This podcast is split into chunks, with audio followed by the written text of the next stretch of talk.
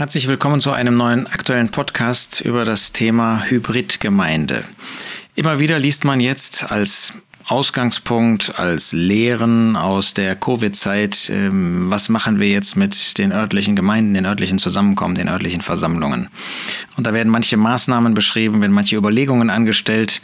Und äh, immer wieder ist dabei ein zentraler Punkt, wie gehen wir weiter mit den sogenannten Hybridgemeinden um. Gemeint ist, dass man also präsent ist, also eine Präsenzgottesdienst oder Präsenzzusammenkommen hat auf der einen Seite, auf der anderen Seite aber digital auch die ähm, Zusammenkünfte weiter mit einem Livestream oder ähm, einem, einem zeitversetzten Stream irgendwie weitergibt.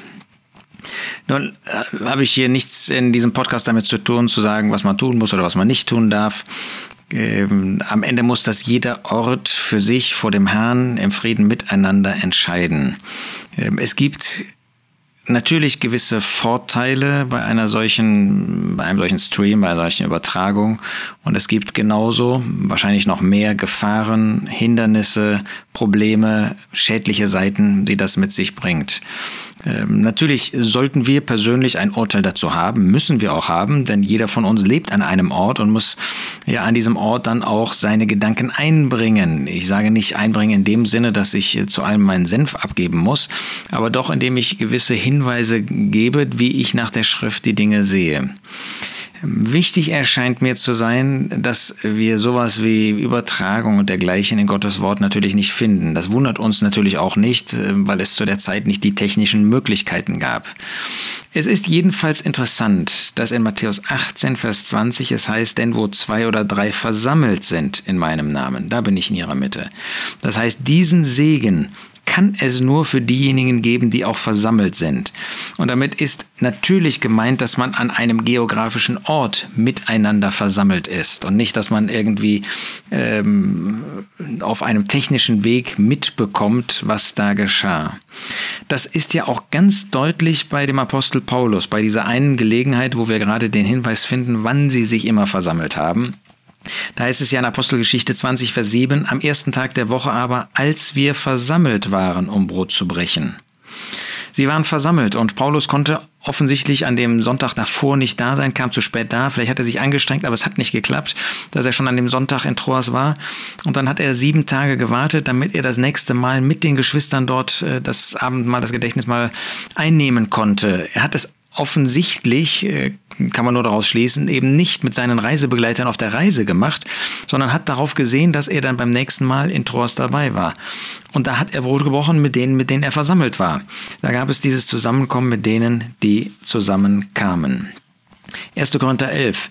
Wenn ihr nun an einem Ort zusammenkommt, äh, mir ist völlig klar, dass hier und auch an der Stelle in 1. Korinther 14 an einem Ort, ähm, dass das äh, einerseits natürlich ein, ein äh, geografischer Ort ist, aber sich auf mehrere Orte in einer Stadt verteilen kann. Das macht dieser Ausdruck, der immer wieder benutzt wird von äh, gerade dem Apostel Paulus deutlich. Aber es kommt mir jetzt darauf an, zusammenkommt. Man muss schon zusammenkommen. Ähm, dann war jetzt in dem Fall bei den Korinthern, ähm, kamen sie nicht zum Besseren, sondern zum Schlechteren zusammen. Und in dem Fall sogar, ähm, es reicht eben auch nicht einfach zusammenzukommen, es reicht nicht irgendwie zusammen zu sein, sondern es muss auch diesen Zweck des Zusammenkommens geben, in diesem Fall des Brotbrechens, dass man eben nicht einfach für Gemeinschaft zusammen ist, so wertvoll das ist und wir brauchen auch diese Gemeinschaft und Gottes Wort fordert uns auch auf, Gemeinschaft zu pflegen, aber einfach zusammen zu sein, selbst wenn es die gleiche Personenzahl ist, die Personenschaft sozusagen, ist eben kein Zusammenkommen als Versammlung.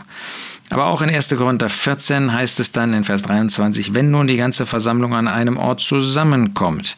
Das heißt, dass alles, was der Apostel hier vorstellt, hängt immer damit zusammen, dass man zusammenkommt, dass man versammelt ist. Und wenn wir das irgendwie vermitteln könnten, dass der besondere Segen, ähm, jetzt mal ganz besonders in Verbindung mit den Zusammenkommen als Versammlung, dass er damit zusammenhängt, dass man zusammenkommt, dass man wirklich versammelt ist, und zwar an einem Ort versammelt ist, ja, ähm, und nicht von einem anderen Ort äh, mithört oder mit daran teilnimmt oder dergleichen, versammelt ist. Damit verbindet der Geist Gottes einen besonderen Segen. Und ähm, wenn du diesen Segen ähm, erleben möchtest, dann kannst du das nicht irgendwie aus der Entfernung, sondern ähm, dann ist es auch nicht nur mit dem Herzen dabei zu sein, sondern eben da gehört auch der Körper dazu.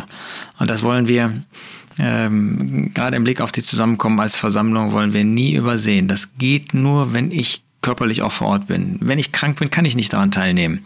Und da hat der Herr ohne Zweifel auch einen Segen für mich, wenn ich zu Hause bin und sein Wort lese und mich mit ihm beschäftige. Das hat er immer gegeben, hat er immer gehabt. Ein besonders schönes Beispiel ist eben Johannes, der Apostel, der durch Gefangenschaft auf Patmos verhindert war und dem Gott dann, obwohl er gerade an diesem Tag, an diesem Tag, der dem Herrn gehört, an dem ersten Tag der Woche, verhindert war und eben nicht mit den Geschwistern zusammenkommen konnte, dem hat der Herr in besonderer Weise diesen Segen gegeben. Ähm, der Herr wird also für uns sorgen, wenn wir nicht daran teilnehmen können. Aber ähm, lasst uns nicht jede Möglichkeit suchen, die Beine hochzulegen und ja, dann kann ich ja zu Hause, äh, dann brauche ich den Weg nicht zu fahren, das ist so weit und äh, ja, das kann sein.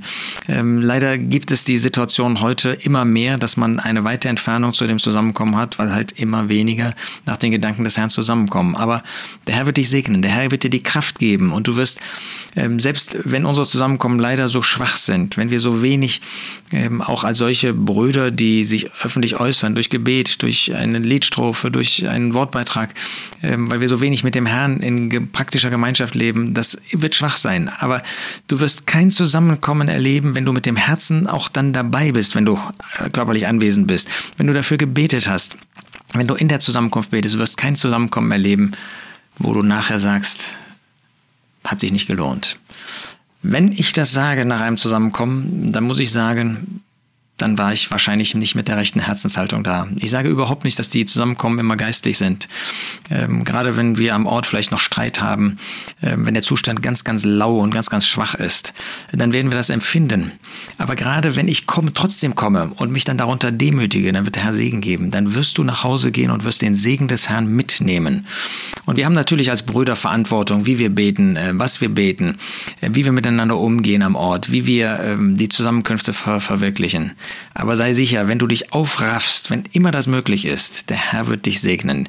Wir haben das erlebt auch, ich erlebe das immer wieder bei Geschwistern, die eigentlich keine Kraft haben, die vielleicht auch sehr müde sind, ähm, die krank sind und trotzdem kommen, was an ihnen liegt. Ich spreche jetzt nicht davon, dass sie kommen und uns alle anstecken wollen.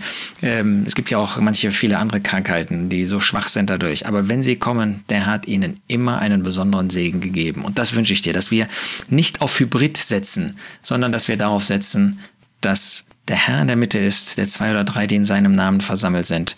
Und dass er zugleich, obwohl selbst wenn wir ihm etwas bringen, wie bei dem Brotbrechen, bei dem Gedächtnismahl, dass er uns segnet, dass er dich segnen wird. Dieses Bewusstsein und dieses Erlebnis wünsche ich dir von Herzen.